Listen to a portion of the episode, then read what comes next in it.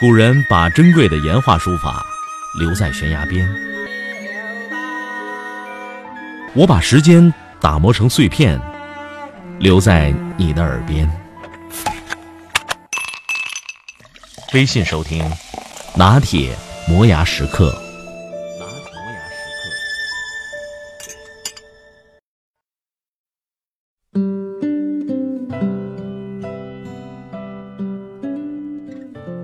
那是二零一一年的秋天，我以汉语教师志愿者的身份去到泰国。那时的泰国远没有现在炙手可热，国内的天气天天灿烂的，让你忘记什么是忧伤。可泰国的夏天却遭遇了特大洪灾。在我来泰国之前，国内媒体把这边的洪水描述的如同猛兽。我担心会不会在我踏上泰国土地的那一刻，会是汪洋一片。可是凌晨下了飞机，所有的现象正常的让我都有点失望。洪水清理干净以后，我搬回了学校给我安排的两层楼的小木屋，但没有桌子。有空调，有 WiFi，推开窗户就是田地。每天有洗不完的澡，因为太热，甚至个别志愿者老师去买个东西还要翻山越岭。我很怕蜈蚣从木地板缝里钻出来，于是，在一个周末，我就一个人去当地的集市，买了个桌子从集市扛回来，一些塑料的桌布和好多钉子，还捡了块大石头，用石头当锤子。拿那些塑料桌布把地板都给钉死。那是我第一次真正装修自己的房子，虽然看上去只有一点点，但是我真是做了一个周末，以至于之后我提起筷子的力气都没有了。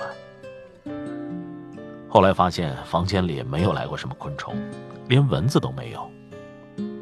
到这以后，我没有怎么被蚊子叮过，但晚上出去吃饭还是需要涂防蚊的药水。有种泰国本地的防蚊药水很有效，喷过的地方蚊子都绕着飞。第一次洗澡看到壁虎，吓得在洗澡间尖叫；第十次看到壁虎，就开始拿相机拍它们；第一百次看到壁虎，我甚至还拿小棍子去赶着它们玩。每天晚上，他们都在我的房间外面叫，好久之后才知道那是壁虎的叫声。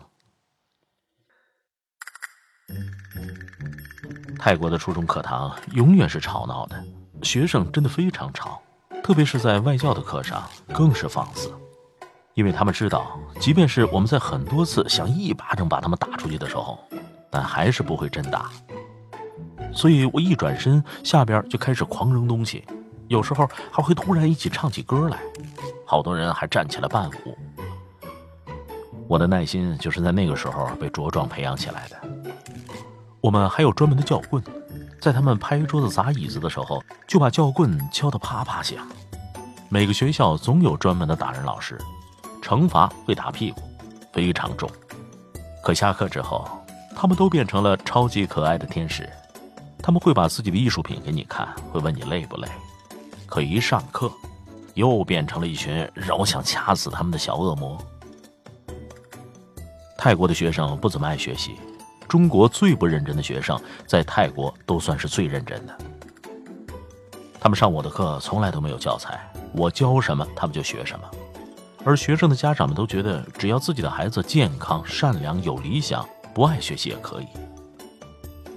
有的小朋友的理想是继承爸爸在菜市的那个卖鱼的摊子，然后娶个老婆、生个孩子。虽然他们不爱学习，但是几乎每个泰国学生都很具有艺术天分。画画、唱歌、跳舞都很棒。每次他们交给我艺术作品，我总是在一串惊喜过后再自愧不如。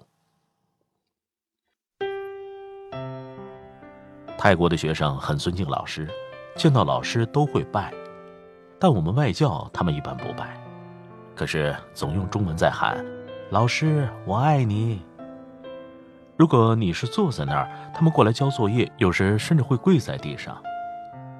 如果你站在那儿，他们路过你，他们会弯着腰过去，因为他们显示比你低，比你矮，以示尊重。可是每到这个时候，我的心里就很过意不去，他们每次弯腰经过得多辛苦啊！他们进教学楼的时候，都会先把鞋子脱了，穿袜子走到自己的教室门口，然后把鞋子摆在外面才进教室，以示尊重。泰国的老师也都算是公务员，福利非常好，一个公务员全家看病免费。泰国出国留学的比例非常高，我们学校老师的子女都在欧美国家上学。他们外语部主任即将送他第三个女儿去美国，大女儿已经在那边待了四年了。每个女儿在美国一年消费在五十万人民币左右，普通家庭只要孩子成绩稍微好一点，也都是送去国外。更为重要的是，他们学成回来，他们并不会觉得自己是海归。我认识的那群泰国朋友，他们个个都是海归，说着很流利的英语。却都安心的在曼谷开个小酒吧，和朋友们在一起，对他们来说已经很快乐了。泰国的民风很淳朴，因为佛教，人们都很善良，他们总是不主张战争和打架。你在泰国永远都不用担心你的钱包会被偷。学校发了个自行车给我，骑着它去各种地方，扔哪儿是哪儿，从来不锁。过很久回来也不会担心它会不见了。在泰国，万分万分小心的就是交通。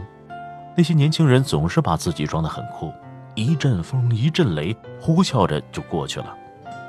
所以在泰国，我过马路一定是左边、右边、前边、后边看得真真切切，以后以最快的速度冲到马路的那一边。在泰国过圣诞节是非常诡异的事儿。你想体验穿短袖过圣诞吗？请去泰国。一点雪都没有，但是泰国人就是能把它过得热热烈烈、花枝招展的。那时的泰国真的很好，有时下了课人都走光了，教室一秒之后变成了 KTV。有时放了学，我就会骑着单车去市场吃猪脚饭。夕阳西下，凉风习习，骑车在田野的小马路上，还会有泥土的味道飘出来。笨拙地躲避着迎面而来的大车，一切都很美好。